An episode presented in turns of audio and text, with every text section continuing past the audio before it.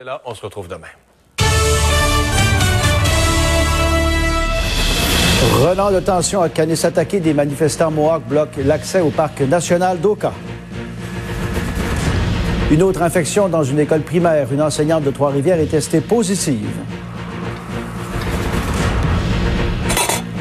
C'est parti pour la saison de golf. Un peu d'air frais après un long arrêt. Ça va être difficile, hein? Le golf, là, euh, c'est pas facile. Hein? Si je vous ai bien compris, vous êtes en train de dire à la prochaine fois. Il y a 40 ans, les Québécois disaient non pour une première fois. Un retour sur ce moment marquant de l'histoire de la province.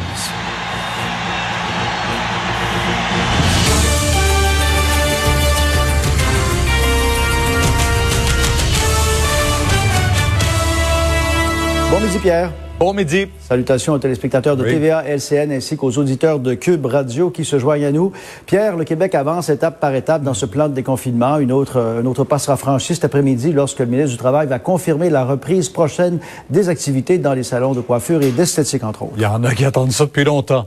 En attendant, ce sont les adeptes du golf euh, qui se sont rués ce matin sur les terrains de la province, des milliers de golfeurs qui ont euh, donné leur premier coup de bâton après les semaines de confinement, vous l'aviez souligné. Exactement. Et la première balle, Pierre, a été frappée à 4h31 ce matin au golf euh, de Sainte-Marguerite. C'est à Sept-Îles. Les golfeurs qu'on aperçoit sur la photo sont tous membres de C'était d'une fébrilité indescriptible. Il y avait beaucoup de golfeurs qui patientaient depuis avril, parce qu'ici, on ouvre en avril. Donc, depuis tout ce temps, on patientait pour enfin jouer. La journée est magnifique. Ils étaient donc nombreux à avoir réservé leur place pour les premiers départs. Habituellement, euh, en avril, là, quand tu fais un temps plutôt maussade, c'est 250 personnes qui s'inscrivent. Euh, là, ils vont en avoir aujourd'hui plus de 600 là qui vont jouer euh, sur le terrain du parcours du, du Cerf à Longueuil. Euh, vous allez voir toutes ces fébrilités-là. Euh, bien sûr, il va falloir respecter euh, des mesures de distanciation auxquelles il faudra s'habituer. On va écouter Marianne Lapierre qui était là ici dès ce matin.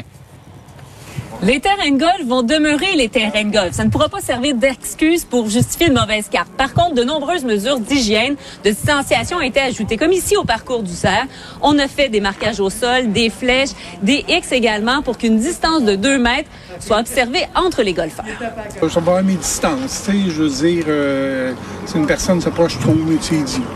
Après avoir payé, encore ici à l'aire d'attente pour le départ, il y a des marquages au sol pour observer la distance. Et voyez également les voiturettes. Soit on y va en solo, ou encore avec des membres de notre famille, des gens qui habitent dans la même maison que nous, ou encore si on est en duo, eh ben il y a une pellicule plastique qui a été installée pour éviter justement qu'il y ait des contacts entre les golfeurs. C'est quand même l'activité qui est la plus propice euh, à la distanciation, si on peut dire. hein. Ça fait que je pense bien qu'on va avoir une belle saison. Grâce à un système qui a été inventé par un Québécois, aucune manipulation de la balle dans le trou. S'approche pas au golf. On n'est jamais en dedans de six pieds, à moins que ça soit ta femme.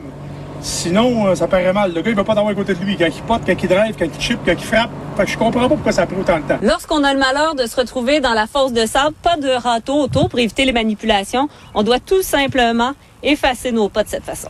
De façon générale, les gens sont, sont respectueux des consignes. Tout comme les voiturettes de golf, chaque balle que vous voyez présentement dans le champ de pratique sera désinfectée. Et Ben Boudreau, professionnel ici au parcours du cerf, il y a une distance aussi entre chaque golfeur. Oui, on s'assure de respecter le 2 mètres. C'est pour ça qu'on a créé des espaces, comme vous pouvez le voir. Par la suite, les gens vont se sentir beaucoup plus en sécurité. Comme vous l'avez mentionné, les balles vont être nettoyées, les paniers aussi vont être nettoyés par la suite. Et maintenant, si on se retourne du- de l'autre côté sur le verre de pratique ici, chaque golfeur aura cinq balles, qui sont ses propres balles à lui. Il n'y a aucun trou, il n'y a pas de drapeau, il n'y a rien. On peut mettre une cible au sol et de cette manière-là, ça peut être très, très sécuritaire pour tout le monde. Merci beaucoup. Marianne Lapierre, TVA Nouvelle, Longueuil. Bon, la question que plusieurs se posent, Richard, comment on s'y prend là, pour réserver un départ? Ben écoutez, c'est c'est un peu compliqué, vous vous en doutez bien. Euh, presque tous les départs euh, sont pris pour les prochains jours. Euh, L'Association des, des clubs de golf du Québec, si on me dit, c'est quasiment une loterie. Euh, si on veut jouer, euh, ben, peut-être, par exemple, ici, là, euh, réservé en solo, il y a encore quelques trous. Euh, sinon, c'est dans des heures un, peu plus difficiles en fin de journée ou très tôt le matin. Euh, cela étant dit, euh, il faut donc aussi surveiller les sites Internet des terrains de golf. C'est ce qu'on nous dit à l'association. Euh, peut-être que vous pouvez compter à ce moment-là sur des plages horaires où il y aura des annulations. Et il faut vraiment compter sur ces annulations-là pour pouvoir jouer sur les terrains de golf au Québec actuellement parce que c'est complet, bien sûr. Les propriétaires qui estiment qu'il y a un retour à ce sport. Merci. Au revoir. Oui. Au revoir.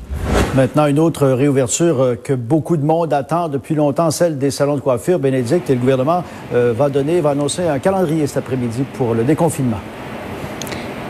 Oui, autour de 15h30, le ministre du Travail qui devrait faire cette annonce. Selon les informations qui circulent, on parle possiblement de réouverture dans les salons de coiffure, salons d'esthétique pour le 1er juin en région, le 8 juin dans la grande région montréalaise. Ce sera euh, à confirmer donc autour de 15h30. Je me trouve dans un salon de coiffure. Regardez déjà ici, là, au salon d'Auville, on, on, a commencé à installer des plexiglas. Ce n'est pas nécessairement, euh, on n'a pas encore les guides, là, tout ce, que, ce qui sera nécessaire. On a quelques idées. On parle entre autres de la visière, des lunettes de protection, du masque que pour les coiffeurs. Mais ici, on a voulu euh, se préparer d'avance. Il y en aura un autre ici. On va être en mesure de vous montrer des photos de ce qu'on prévoit un peu. Et on va parler justement avec la propriétaire, Claudia Iacono.